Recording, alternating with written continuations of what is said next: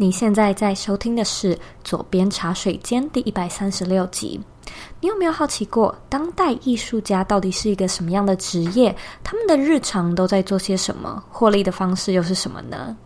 今天呢，我们非常荣幸能够邀请到艺术家制造公司的 Kino 来和我们聊聊他的故事。他是怎么样把艺术的思维套用在个人品牌还有工作中？那希望这一集呢，也可以让你用不一样的切角点去带出自己独特的特色。那在节目开始之前呢，我们一样阅读今天的听众留言。今天的听众叫做四一四一，他在二零二零年的一月二十六号留说：“生活不能没有这个 podcast。意外接触到 podcast 这个平台后，就开始成为茶水间的忠实听众了。很想要加入 Zoe 的课程。之前回信告诉 Zoe 我暂时无法加入的原因和担忧之后，也收到很温暖的回复。谢谢 Zoe，我会继续存。”钱期待有一天能成为你的学生，也谢谢四一的回馈。其实呢，我自己觉得课程从来都不是一个必要的选项，因为我们的品牌也做了非常多的免费内容，所以欢迎你先利用免费的资源、免费的内容。那如果说呢，你对左边茶水间有任何的想法与回馈，我也想要邀请你帮我订阅这个频道，然后呢，把这个频道分享给身边你认为会有需要的人，或者你认为很重要的人。我们现在呢，在脸书上面也有一个私密的社团，叫做理想生活设计。如果说呢，你对远距工作、自我成长还有个人品牌经营有兴趣的话，也欢迎你加入这个免费的社团，去索取里面丰富的资源。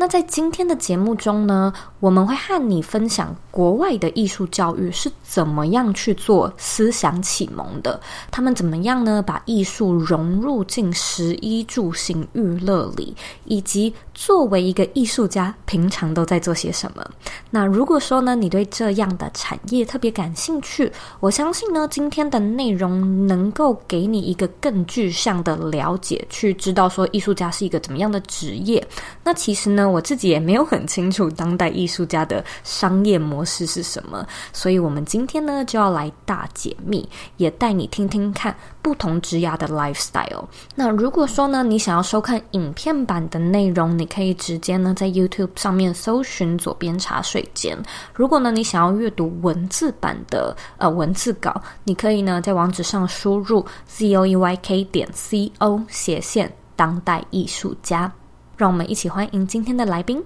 Kino。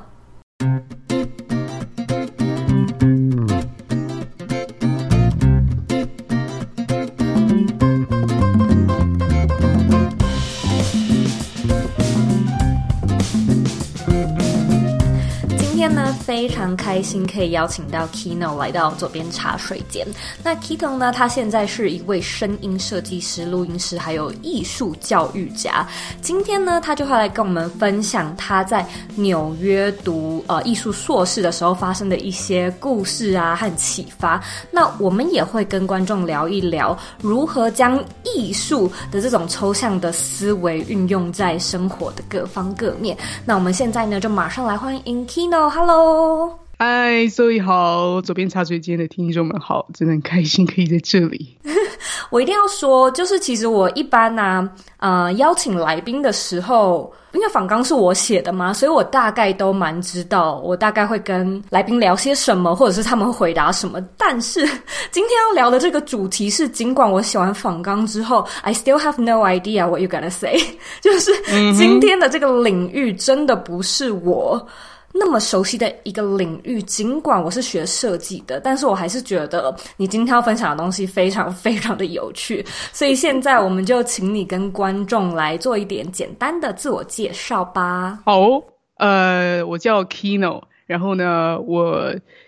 现在有在经营我的个人品牌，叫做艺术家制造公司，也是一个 Podcast 频道。那我三月从纽约回来之后，就一直在做这个 podcast 的声音设计，因为一之前我在台湾的时候是做录音师做比较多年嘛，然后后来才决定说哦，因为声音的热忱，想要出国去从事就是比较专业的声音的进修。那想说以艺术的角度去进修，就后来莫名其妙就诶就作为一个声音艺术家，然后后来也觉得称自己为艺术家是一件很诡异的事情，尤其是回台湾之后，大家都觉得什么艺术家听起来就是会很穷的工作，但是在国外，尤其是 New York，就其实艺术家真的很普通诶，就是。你真的很容易，平常日常遇到的人，十个里面有八个说自己也是艺术家，同时又是作家，同时又是呃身兼多职的什么建筑师什么的。大家已经把艺术家当成一个就像 blogger 这种这种很普通的角色，只是说你要怎么转换切换你平常在做的事而已。嗯、那在国外，我会特也会特别说哦，我从事艺术。那在台湾的话，感觉就会特别说，我们从事电影，我们从事录音，或者我们从事设计师，但就不会特别说艺术家。但是我还是蛮喜欢定定位自己是艺术家的这样。嗯，那就跟我们聊一聊你那时候去纽约深造的起心动念。包含说，其实是在台湾念过书，呃，念书了，然后好像也工作过，然后才去纽约深造。就是那时候的背后的起心动念，以及当时带给你的冲击有哪些？有没有什么故事可以跟大家分享的呢？哇，这故事真的非常的，我是逃难出国。就是我想要追寻理想生活，就跟 Zoe 你们在呃推广的理想生活一样，我一直在寻找自己的理想生活，一直找不到，所以是一种啊 whatever，我就是 give up 所有的人生，我就去闯，然后去看我到底还可以做什么的心态。因为当时我从呃不管是毕业，我以前念电影的，那毕业之后就是很顺理成章就觉得哦，所以当导演就是我想做的事。结果真的在台湾从事了。电影之后才会知道说哦，原来这不是我想做的事，然后又因为发现不是自己想做的事，想要去做新的事情，那就诶，其实，在电影里面有很多分工合作嘛。我觉得我对声音比较有兴趣，我就从事了录音，嗯、想说那再去做录音好了，就做一做就觉得哇，其实台在台湾做录音是蛮无聊的，就 也不是我真的想做的事，有很多没嘎，就你不是在创作啊，你还是在。就像做设计师一样，你是在帮别人做事嘛？那就觉得、嗯、啊，那可能我就不适合上班吧，然后就决定自己创业。就只是想说，哦，这可能比较会是我想做的事。创业，创业，创业，觉得哇，天呐，原来创业更痛苦，更没有安全保障。然后就 OK，那也许我想做的工作都不在台湾吧？Maybe 就是 somewhere else，我不知道在哪。但是听说美国的艺术家是一个比较可以作为正式工作的，然后也有。一个市场去支持这些艺术家的生活，去支持艺术家他们去发展他们的产业。那尤其当代艺术就是在纽约是全世界来说最市场发展体系最好的地方，所以当时就想说，那我要去看看，过去了解这样子。嗯大概是这种逃难的心情。那那时候你去纽约念什么样的艺术呢？能不能够跟我们分享一下那时候上课的情形是什么样子？因为我相信这可能对我们的听众，包含我来说，都有点陌生，有点难想象，在国外上呃艺术的硕士啊或其他的学位的模式长什么样子。嗯，我觉得蛮特别的耶，对我来说是一个很大的。我们亚洲人会说这是什么 cultural shock 嘛，就是一个很大的冲击。那我以为那个冲击不大，因为我小时候觉得哦，我都看很多美剧啊，我们看很多电影，我们都知道国外的那种生活 style 是什么，一定会觉得哇，我过去就是玩的很开心。嗯，但是我从第一天上课就发现，原来我们有很多很多的不一样。上课的时候，我们简单的聊天就会发现，哇，老师其实根本就没有在教你什么，从头到尾都没有在教你东西，我们就是在聊天，然后。尤其学生讲话讲的超多，比比老师还要多，或者甚至有时候是学生在呃教育老师说：“哦，我觉得你这个这个观念不对，在我们国家怎么样怎么样。”就有一种哇，我我准备要上课的东西准备那么久，结果我根本就融入不了，然后我也没办法像他们脑速这么快的举一反三。去想出这么多这么多的延伸跟不一样，或是甚至是完全不是这堂课主题的东西，所以尤其是我们亚洲人，不管是台湾人，呃，其实台湾人就我一个，然后中国人特别多嘛，或是韩国人、日本人都真的比较处于沉默类型，但不代表听不懂，哦、但那个沉默是一种，我觉得我们跟不上，我觉得等下我们不是要聊 A 吗？为什么今天要聊 B 来聊 C 来聊 D 那种感觉？好有画面哦。对，就是有点像想说我们在干嘛，但是又想要融入，所以你还会假装就是跟着大家一起笑，就是呆呆的这样。好像欧美上课都是这样，因为欧洲的同学们也很能融入，他们从小的教育就是很习惯讨论。很习惯丢意见跟问很愚蠢的问题，也是，就是所有的一切聚焦就是在这个 interaction，完全不是说老师你要告诉我什么，我回家要做功课，也不是就是认真闭嘴听老师讲话。那这个是我们长久以来已经训练的一种很大的差别吧。所以，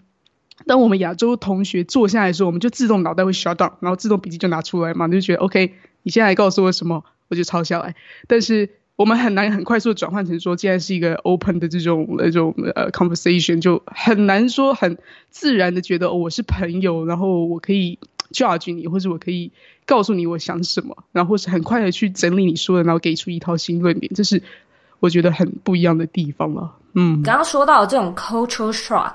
我觉得它带给你的启发，可能是你马上就会感知到说，诶。这样的艺术，它带给我的一些，无论是吸收上面啊，或者是层次上面，似乎都更让你有发展的空间吗？嗯，我觉得这个就是很大的差别，因为不只是这样的一个沟通形式，跟他们这样教育方式养出来的呃艺术家或者小孩啊，他们在各行各业的这个创意的发展上也影响很大，所以我觉得这就是为什么。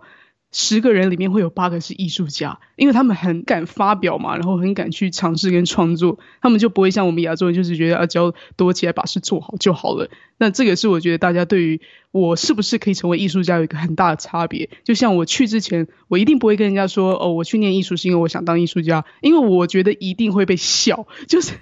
感觉很丢脸，感觉这就是我没路走，我才会做这件事。但是。他们让我看到，就是真的是 be proud of myself。我是艺术家，我反而觉得哦，很棒啊，因为我是艺术家，所以我可以，你不能限制我，我可以做任何我想做的事，我才会有创意。那这个就是一个我们自己已经先设了一个框嘛，我们自己觉得我们不应该当艺术家，或者艺术家不不好，然后才觉得那我不要去跟这个沾边，我就是去学习什么异国文化啊，去认识朋友什么的。但结果我真的是。呃，浸泡了一两年之后，因为我们会一直不断的，就像刚刚说的这种呃讨论啊，然后 presentation，presentation，presentation，就是硬要把你推出去讲话，到最后你就很容易一定要当一个 leader 的感觉，一定要在不同的呃主题啊课堂上要去跟人家讨论，或甚至在外面跟陌生人聊天什么的这种，真的会认为你就是艺术家，然后你会坚信不疑艺术家这件事很棒啊，有什么好不能讲的 这样？嗯，对。你知道你那时候跟我提过一个说法，我自己觉得非常的有趣。嗯，就是你说你觉得到了纽约之后，你从一位工匠变成一位艺术家，我觉得这个之间的差别就是啊，蛮、呃、完善的形容亚洲的功利主义。你觉得？亚洲真的是会比较偏向于教工具、教技术，然后美国真的是比较偏向说教思维、教创意吗？我觉得这又是就真的是跟我们刚刚说的那种教育方式、社会背景养出来的感觉。像我一开始过去，我是已经先抱着一个有有一个想法嘛，就是觉得哦，那我要来学习当当代艺术家，我想要用这个赚到钱的话，我要去临摹、参考很多。很赚钱的当代艺术家们是怎么做到的？然后他们喜欢的议题有哪些？像主流议题就是比如说黑人嘛，然后就是女呃女性主义啊、同性恋啊这种，还是在当代艺术的这种这个排名里面算是 top 三的主题。只要你是女性创作家，然后你画比如说抽象什么，然后结合这种议题，然后当下时事，你就很容易被。报道很容易有这个 exhibition 那些的，然后我一我记得我第一年去的时候，我就一直不断的参考很多当代艺术家他们做出来的形式长怎样，然后观众会感受什么，然后是这个现场要做什么布置。结果很意外的就是最后，因为我们会有很多的这个 open studio 或 studio visit，会邀请很多真正的艺术家来看我们的作品，要给出 comment 或做 critique 这样。嗯哼，他们就会觉得，哦，你做的东西很完美，但是我不知道你在做什么，然后你的 love 在哪里？你的 love 在哪里？对啊，就是说，OK，你做的很棒，很精致，然后这个的 quality 很好，and then，然后我就觉得哦，好受伤哦，我那么认真的做事情，诶，结果旁边一个就是完全没有呃认真做事情的，比如说啊，意大利来的艺术家，就是 临时准备的什么东西，就哇，就他们觉得哇，这个很 inspiring 什么，我觉得那这个差别到底在哪？我到底做错了什么？结果我后来就真的认真发现了一下，他们并没有认为我是为了这个东西要去学什么。比如说，我今天做声音艺术，我会觉得我一定要先了解什么是声音频率，我要先学会很多录音软体，然后我再去呃想想看这些东西可以 fill in 什么。但是我发现其他的艺术家，他们的想法就是他们什么都不会，但他们会先去感觉自己喜欢什么。比如说有一个阿根廷艺术家，他很喜欢摸人家的手肘。就是这个手肘 好这个这个皮非常触觉型人，然后他就觉得这个这个感觉，我想要传达这个我我摸的时候这种很爱不释手的感觉，所以他才开始想说，哦，我要拍影片还是我要做 performance art，然后因此决定哦，我要拍影片，然后来学怎么剪接，学怎么做 Premiere，然后才找到这些素材去学它。他们的思维跟我是反过来的，我的思维是觉得我要先学会很多技能，然后我再 feeling 说我要做什么，然后看起来是什么样子。我觉得这就是一个很大很大的差别。他们思维跟我是颠倒的时候，他们做的不精致，但是不管怎么样的形式去呈现他们想表达的创作，那个都会很有灵魂，因为他们已经先找到那个那个 spark 了，他们先找到那个光跟那个爱。对，这个这个思维就我就会一直反省说，哦，真的诶，我我觉得我在台湾或者我身边朋友很多人在我这个年纪。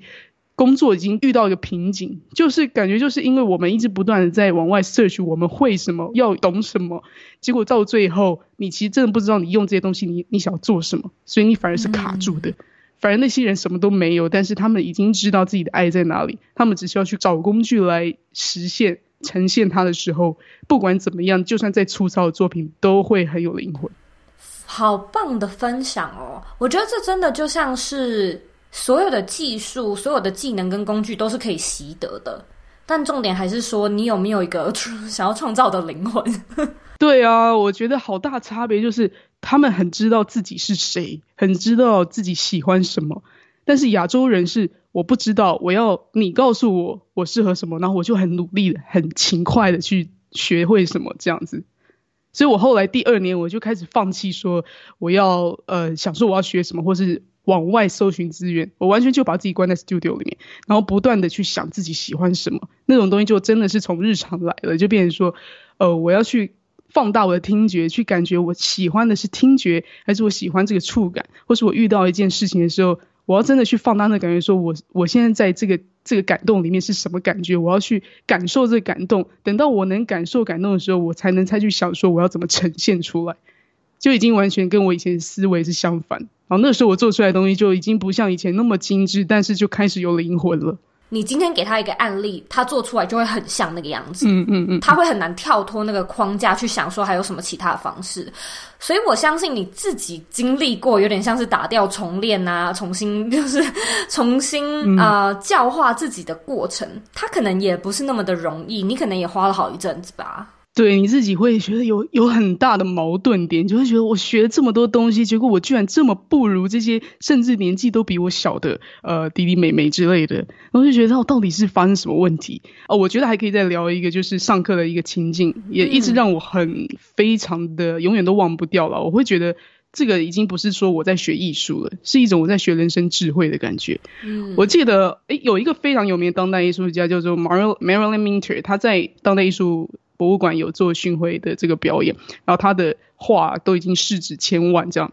那呃，我们这个学校 School of Visual Art 就非常不知道是重金聘请还是怎样，就是他刚好有来到我们学校做这个 Studio Visit 的这个课程。那我很荣幸有抢到他的课。那我非常意外，就是我原本想说，哦，这就是一个大咖，就是呃名声很。厉害的艺术家而已，就是 nothing else。因为艺术家每个人都长得不一样，然后艺术家就是很主观嘛。我觉得你喜欢的东西未必是我喜欢的，我不觉得我真的可以上到什么，我顶多就是认识你、嗯、这样。但是他的他的代课方式让我觉得很 inspired，、嗯、因为比如说我们每一个人会轮流到不同人的 studio 里面去采呃去 critique，那他来说他并不是说就看你的东西，嗯、他是带着我们说 OK。我们来感觉一下，你觉得这个艺术家的爱在哪里？然后看他所有作品，说我觉得这个你没有爱，然后这个你的爱在这个线条里，这个你的爱在这个色 色块里面，这个没有爱，这个没有爱，这个不对，这拿走。然后这个这个有爱，你看起来下了很多功夫，你的爱在这里。就我们大家是要一起去感觉他的爱在哪，而不是说哦，这个画的好不好，你这颜色用用的对不对？他说这完全不是我们该学的。他说那个就是你自己要回家学，或是你在大学的时候，你就要先垫好的基础。我们要去感觉是我们要怎么去，不不只是感受到他人在创作里面他 enjoy 的点是哪里，我们一定可以感觉到，然后我们自己要去感觉这个。所以我就觉得这个东西很非常 useful，因为在在我们的工作上也是，如果。回推到我以前在台湾，比如说从事录音工作的时候，我就觉得我是没有那个爱，我不知道我在干嘛，我在操作一个机器或电脑，我是感觉不到我喜欢的那个 part 是什么的。但是他因为这样子的训练，带着我们去了解之后，我们就比较知道说，哦，所以我在画这时候有点为画而画。哦，我如果我在比如说这幅画里面有很多东西嘛，嗯、一幅画都会有线条啊、色彩啊，然后呃会有一个主题，但是有些人他可能。就算他画了很多花好，但他其实根本就不是对花有爱，他其实是喜欢那个触感，他可能喜欢用那种颜料是那种凸起来的，他喜欢的点其实是在那么小的东西上，嗯、但是他又画了一个花，但那个花已经不是重点，它是让我们去看到那个东西，当我们看到的时候，我们要怎么去强化？这个我们喜欢的那个部分，enjoy 的点，当我们 enjoy 一点被强化出来的时候，你再看不懂，它都会有你的那个味道，就它很自然就活出你这个艺术家的特质。你刚这样子的一个分享，我马上想到的就是，我们好像在工作中也可以去思考一下自己对于自己工作的爱在哪里，甚至也可以去 critic 别人，就是，呃，我今天可能看 Selina，我可能看耀啊，或者是我看其他的创作者他们的影片好了。我甚至可以分析一下，说他的特别爱的地方是什么。有的时候你可能会发现，哎，他是喜欢在镜头前面，或他是喜欢做特效的。他他是喜欢在 Instagram 上面跟人家做互动的。嗯、就是你似乎也可以用这样的方式分析别人，甚至分析自己。然后透过分析自己到底爱的那个 part 是什么，你好像就可以为此延伸。就像你说的，你之前做录音工作，但是操作机器没有什么感觉，但是你发现你喜欢声音。嗯就是也是分析出你真正有爱的是这个部分呢，所以我觉得真的确实对啊，非常有用，而且真的是各行各业都适用。我后来想想，就连那种路边卖欧阿米刷，也许他就是喜欢那种勺子盛在汤里面倒出来的感觉，这就是当代艺术的精神，就是要剖析跟放大到每一个感官，你到底 enjoy 在哪，那个就是那个 moment 啊，就是活在那个当下，那个当下它可以展现出的形式也。也是可能就是一个路边卖瓦米刷的人，所以他就是当代艺术家。如果他活在那个当下，然后感觉那个爱，那个就已经是我们所谓的艺术家的层次。所以那就是我觉得，哦，原来我学这么多东西，我参与了这么多，比如说微电影制作、广告制作，都看起来，哎，我做了很多精致的东西，比其他同学都厉害。但是我是工匠，不是艺术家。然后到后面转变成，哦，原来这就叫做艺术家的心境，是很不一样的。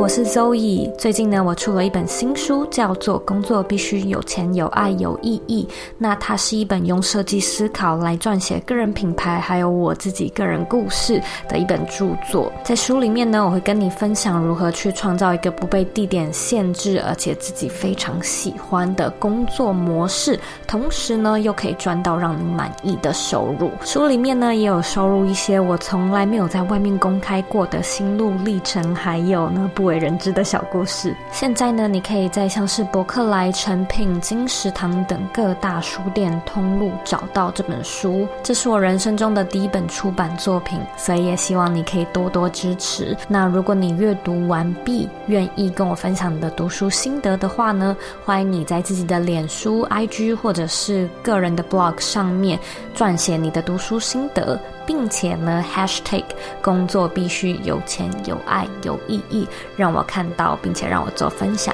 期待看到你的读后心得。我们回到节目里喽。想到这个，我就想要请你专业的人士来跟大家解释一下，因为我相信讲到当代艺术家，应该很多人都还是很模糊的。嗯、然后，甚至很多人会觉得说，哎，那当代艺术家的日常到底长什么样子？嗯。当代艺术家一开始我在去年的时候，我也也搞不太清楚他到底是跟现代艺术有什么差别。后来我有一个很大的 领悟，就是当代艺术家是没有任何的框的，只是单纯的去展现你喜欢的这个爱跟美的部分。所以啊，我的同学里面有一些真的很特别的人呢，像他是研究生物学的研究生，然后跑来当艺术家，他就会把自己的眼泪萃取出来，然后加入盐巴，然后那个盐巴加入进你那个在显微镜下面就会看到那个水分子变结晶，这样一块一块融出来的那个整个画面，然后就把它变成他的画。所以他的所有东西都是 based on 他过去做生物研究的这些所有的这个门里面，这很特别。然后再还有一个巴西的呃艺术家，他很喜欢喝咖啡，然后每次喝咖啡的时候，他觉得很在那个 moment。然后喝咖啡的时候，他都会用那种算是欧洲人他们会用的那种茶杯，然后下面会有小盘子嘛，然后拿起来之后放回去的时候，你咖啡渍会留在碟子上面。看到每一次拿起来放下，拿起来放下，这个字的那个形状很不一样，他就用有点像转印这样，把转印那个每一次的咖啡渍的那个图案，然后变成很多的画。然后或者是说，他把咖啡杯装了一半的咖啡吊一根线在天花板这样吊着，然后那个咖啡就是有点快要倒出来，又没有倒出来，处于一个就是临界点，然后你就会一直过去看，想说 他到底是要滴出来还是不滴出来，他就会把这些东西放大。对，那这些就是哎，我觉得当代艺术家他们很会很会玩，把日常生活的东西，他们的生活跟最感受最强烈的部分给放大出来，这些都是来自于他们平常就是。真的是很活在当下，还放，或是洗个碗，然后就觉得哇，这个这个光很漂亮，然后就变成他的一个创作的 idea。所以当代艺术其实就是，我觉得就是 everything 哎，真的每个人都可以说是当代艺术家，只要知道自己喜欢的点是什么，做任何工作都是。就像作为你刚刚说到的，比如说哎，大家都在线上，比如说教理财好了，但是你的理财跟另外一个人理财有什么不一样？我们的知识这些基本 skill 把它提升到艺术家层次，就是哎，又区分出来我是。很喜欢表演的，所以当然我的我的频道可能就是我的这个人在表演比较多，因为我 enjoy 的点是这个点，它就是所有东西的结合，跟怎么把这种抽象的东西去表现给别人，也可以感动到。那我在这边想要问一个非常环俗的问题：嗯、当代艺术家通常是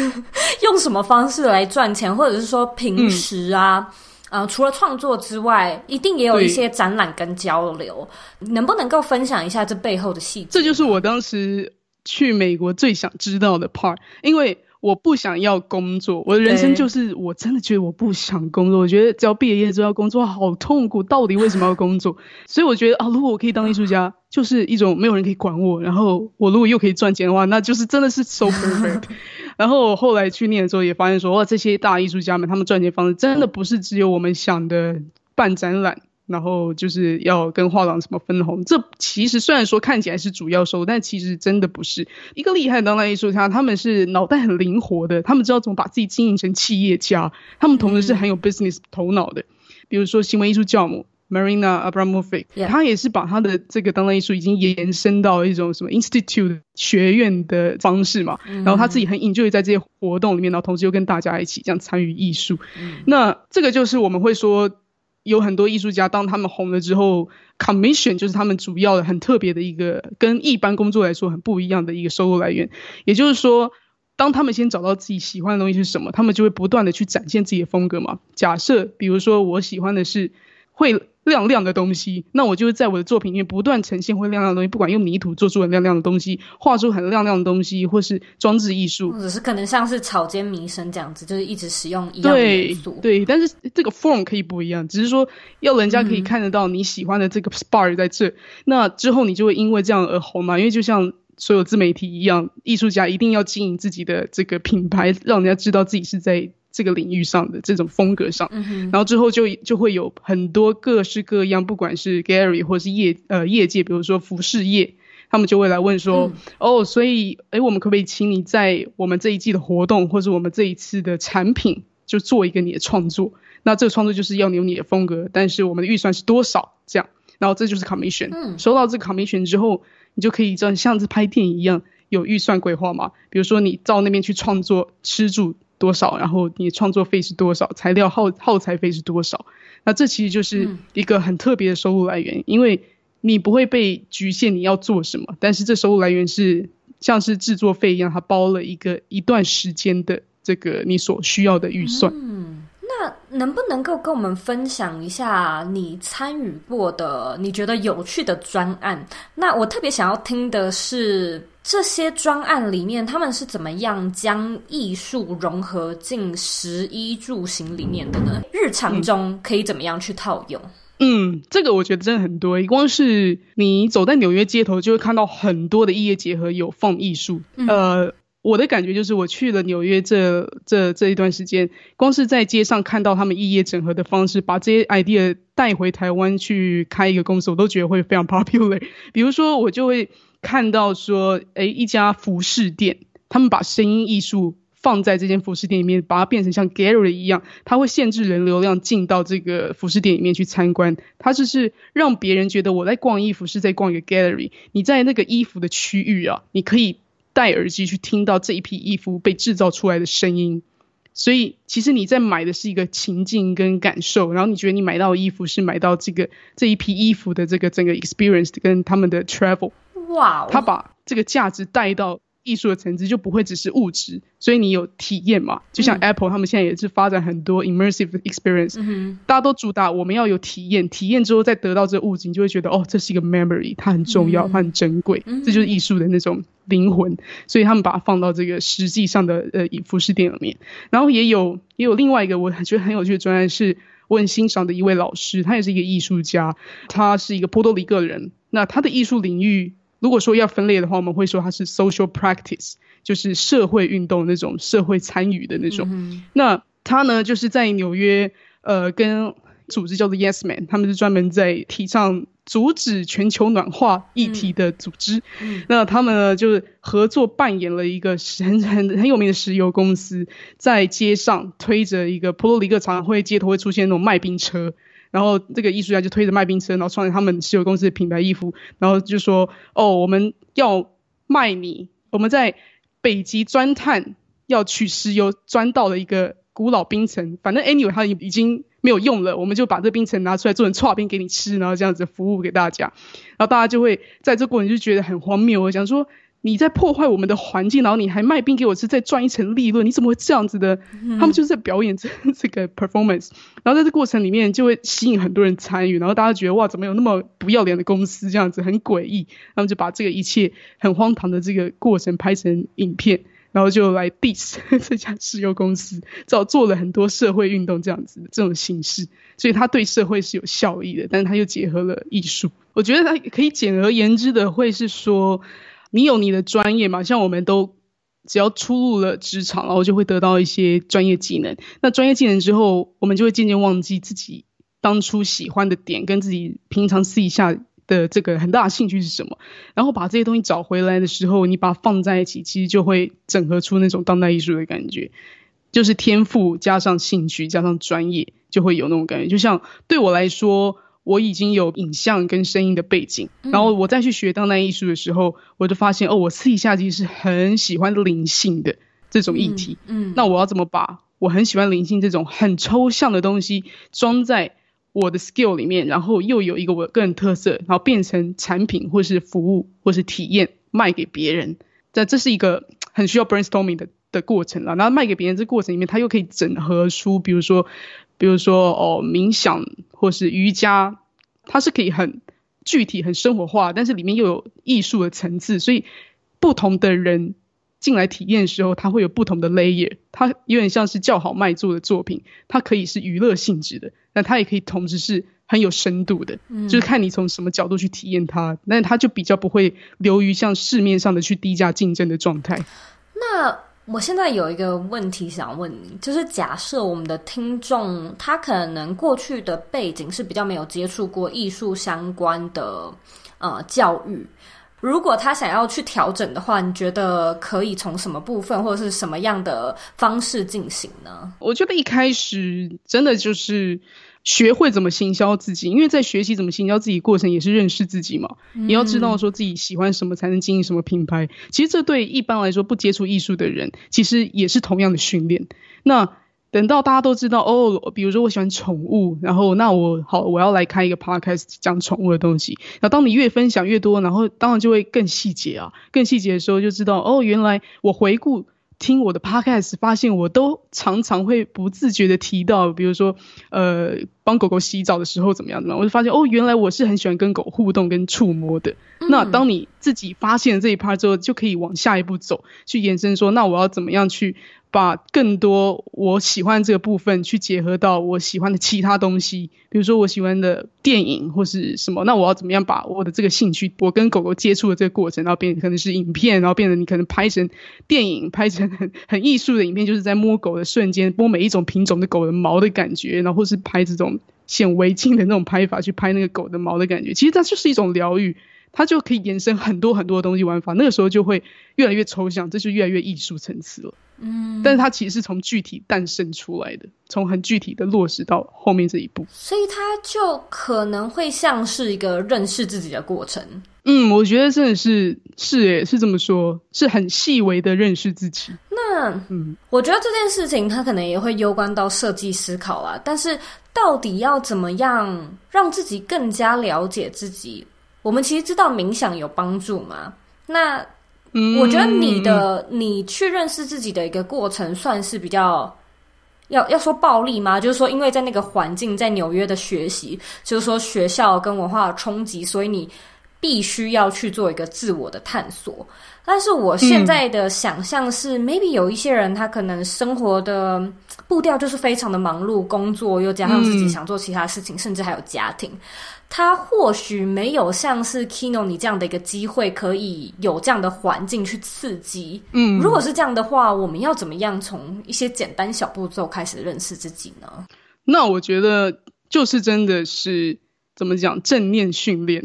就是很多的职业都会提倡说你要。正正念思考，但是我虽然说我也不喜欢讲说什么东西都要正念，但是正念训练其实是一个说我们以乐观的角度去面对事情，不是说什么东西都要乐观，是尽量以乐观的心情去面对事情。那这个举例来说，就是一种，比如说我在吃饭，正念吃饭，就是真的认真的吃，认真的感觉那个食物在嘴巴里的五个感官，像比如说视觉、听觉什么的，你去。训练自己五个感官可以更开放。当你更开放，然后跟更去感受说，哦，这食物的呃来自哪里，然后谁经过多少的加工，然后有充满了大家的努力来来到你身边。其实你会莫名其妙萌生一个感谢的感觉。那在你那个状态下，其实我觉得就是调整自己的频率，把自己的频率有点调整到是比较有开创性的，是比较有艺术家的感觉的，而不是觉得我在做这件事情，要把自己。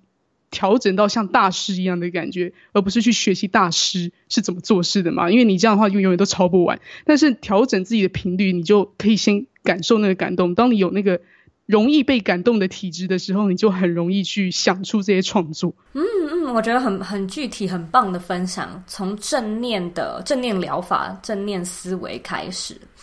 那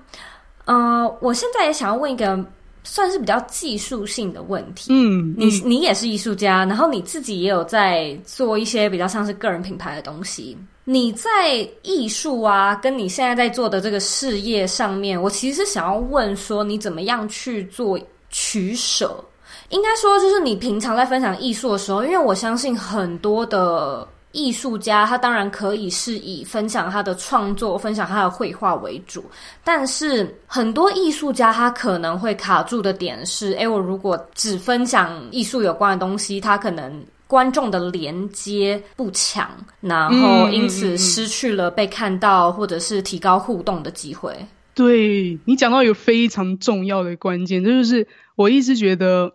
为什么很多人哦一出社会。想赚钱之后就就是很在那个光谱的左右边啊，就要么就是我要盈利导向，然后要么就是很做自己，但是就好像赚不了钱。嗯、就是这两个极端，就是一个很商业的世界跟艺术家的世界，嗯、但是很少人能做到中庸之道。这真的是最理想的状态。你可以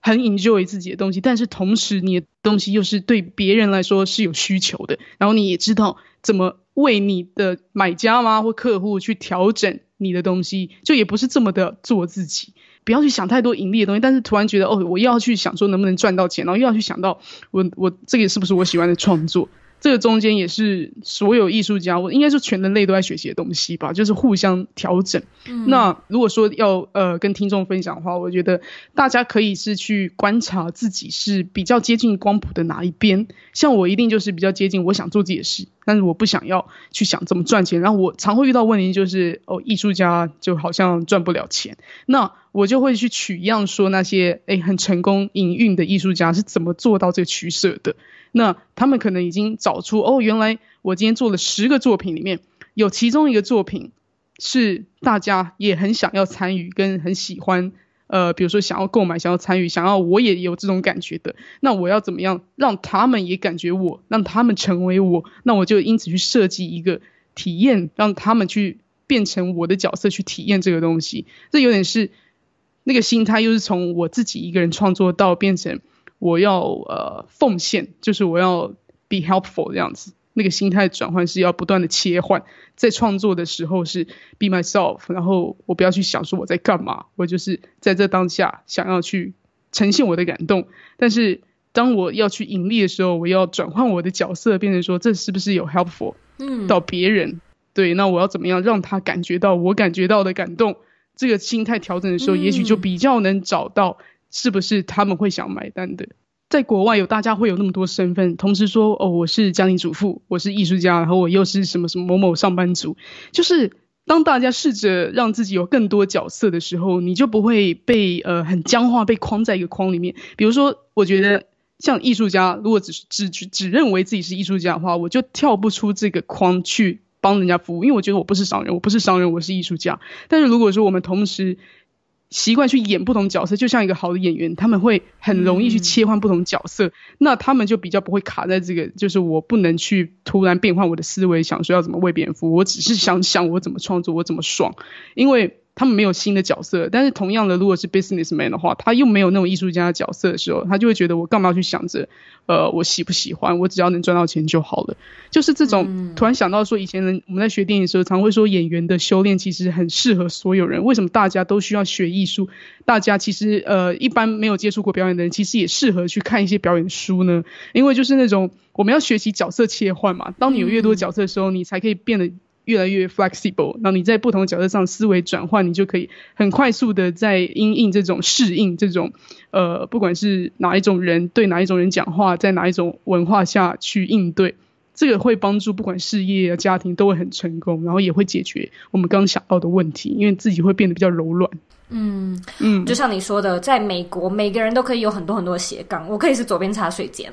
我应该也可以同时去发展不同的道路。就是我觉得这样子也比较好玩一点，嗯，人生就是要这样才有趣。对啊，我看你 IG 就会觉得，诶，如果我我不认识左边茶水间，或是我没有先听过 Podcast 的话。我其实会觉得你是一个很懂得分享生活的呃摄影师，或者是呃服装设计师吗？或什么？就是那个你的 Instagram 的照片风格会给我另外一种完全不是左边茶水间的这种角色，嗯，然后我会觉得我很想 follow 这个人，但是听左边茶水间又是觉得哦，这是另外一个人，就是好像 Zoe 有很多个 Zoe 哦，太好了，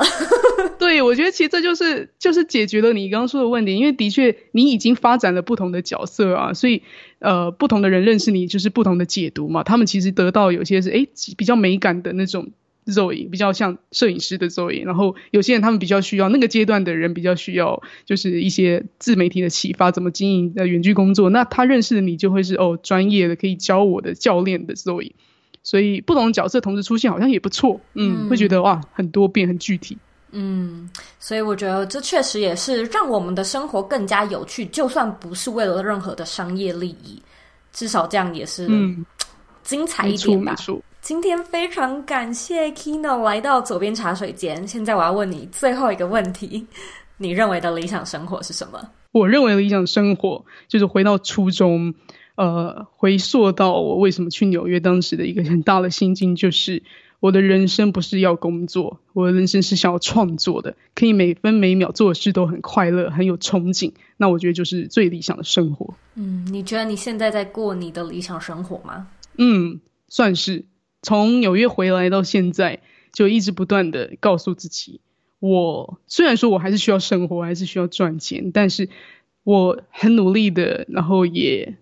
不能说成功，但是就是。很很自在的把我的工作当创作，就像声音呃设计啊，Podcast，我如果我把它当创作的话，我就不会觉得累，我就不会觉得哦好烦恼要工作，因为它是创作，所以这是完全不一样的动力。嗯，但是这样的一个理想生活，它似乎也是在一念之间，就是说呃做 Podcast 啊，或者是接洽客户，它确实是一个要做的事，但你似乎可以用创作的眼光来看待它。或许对，就有一抹幸福感，一抹幸福感，就觉得哦，还好我有去学怎么当艺术家，因为艺术家也不是就穷困潦倒，然后头发乱乱在那边，要一天创作一天不创作，其实是很有纪律的在创作。他们是教你怎么。成为职业艺术家，你要很有纪律的去知道怎么样 push 你的灵感，怎么样找到你最适合的创作方式。在这个状态下，其实你就可以用这种心情去做世俗的工作。所以大家都可以成为艺术家，这是完全没有毫无疑问的。嗯，谢谢 Kino，我今天跟你聊得很开心，而且我也学到很多。谢谢 Zoe。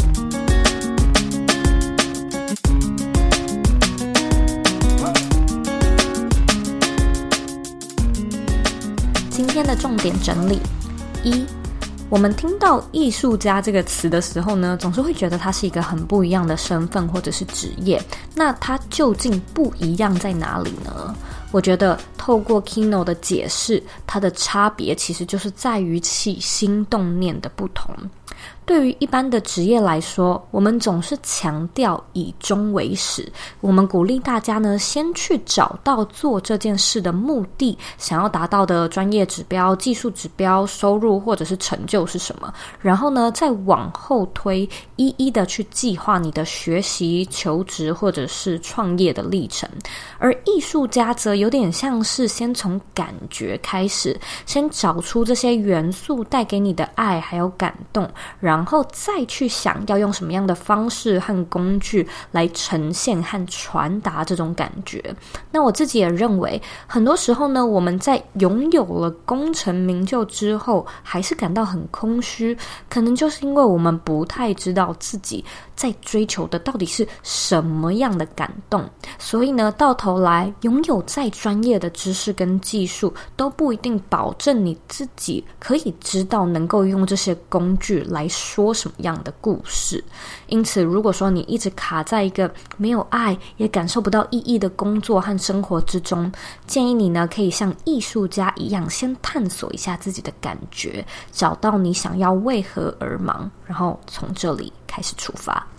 二。我们到底要怎么样知道自己喜欢什么呢？假设我们从来没有接触过这相关的概念，又要怎么样去找到自己有灵魂、有爱的事物？那 Kino 说呢，我们就先从正念疗法开始吧。正念疗法。大家可以去 Google 一下，但是我觉得它有一点点像是冥想静坐，你的脑中呢会去细数和感受你生活中值得被感谢的事物，哪怕只是有空气、有水这些东西呢，对有一些国家的人来说，其实真的是非常奢侈的。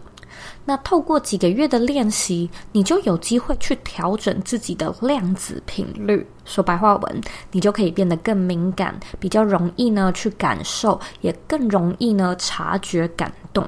那大部分的我们不晓得怎么样去观察自己，其实都是因为你的洞察力还有感知、感受的那个能力没有被打通。如果说呢，你可以透过正念疗法把自己调整成一个比较容易被感动的体质，那你对其他人还有你对自己的同理心都会提高，你自然呢可以更。容易知道自己喜欢什么，什么事情触动着你。那就算呢，你没有要成为一位全职的艺术家，你一样呢，可以用类似的方式去找出你独特的特色。例如说，你喜欢什么样的表演方式、说话方式、互动方式、合作方式，一切呢，其实就是从你开始。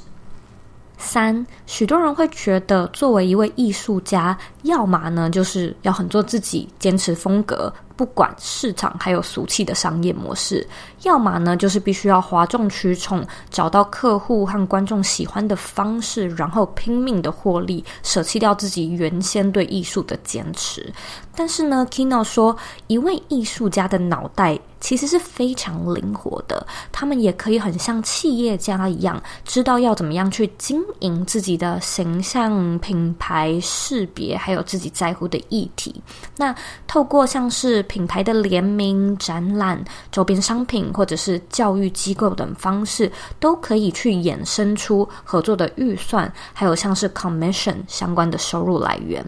言下之意就是，艺术家不一定只能过着穷困潦倒的生活。我个人觉得那只是一种思维跟一种选择，因为也没有什么绝对的科学证据去证明说你坚持做自己就等于赚不了钱嘛。因此，如果说你现在卡在这个中间犹疑不定，你可以先去观察一下自己比较接近光谱的哪一端。它不一定要是一个二选一的选择题，但是呢，它可以是一种百分。分比的占比，那你可以自行呢去调整它们之间的比例。最重要的是，如果啊你能够从自己的框架中跳出，你就可以去换个角度想：诶，我如果说想要让社会大众感受到我对这个艺术的感动，那我要怎么样帮助他们从我的视角去看到这些事物的美好呢？毕竟呢，我相信作为一位艺术家，应该还是会很希望能够去传递艺术带给你的喜悦。那我们就可以想一想，要怎么样让别人也感受到这份喜悦。或许呢，他就不会是有种嗯，我得放下对自己的坚持来让观众买单的矛盾感。那这样呢，就可以让你的角色和思维切换得更快，也可以让你变得更柔软。那我相信呢，只要一个人更柔软、更有弹性，他就越能够去跳脱二选一的单选题限制里。非常感谢你今天的收听。今天的重点整理呢，我做的比较长一点，因为我觉得今天 Kino 分享的内容，虽然我们聊的东西很抽象，但是它其实解释的非常的具体具象化。当然含金量也非常的高，所以我希望呢，你听完这一集的节目，跟我一样非常的有收获。那如果说呢，你有任何问题或想法，你呢也可以到我的网站或者是 Instagram 上面留言。我的网站网址呢和 IG 的账号一样是 zoeyk 点 co。你可以截图这一集的节目，然后分享到你的 IG Story 上面，take 我，让我知道你有在收听，让我知道你的看法。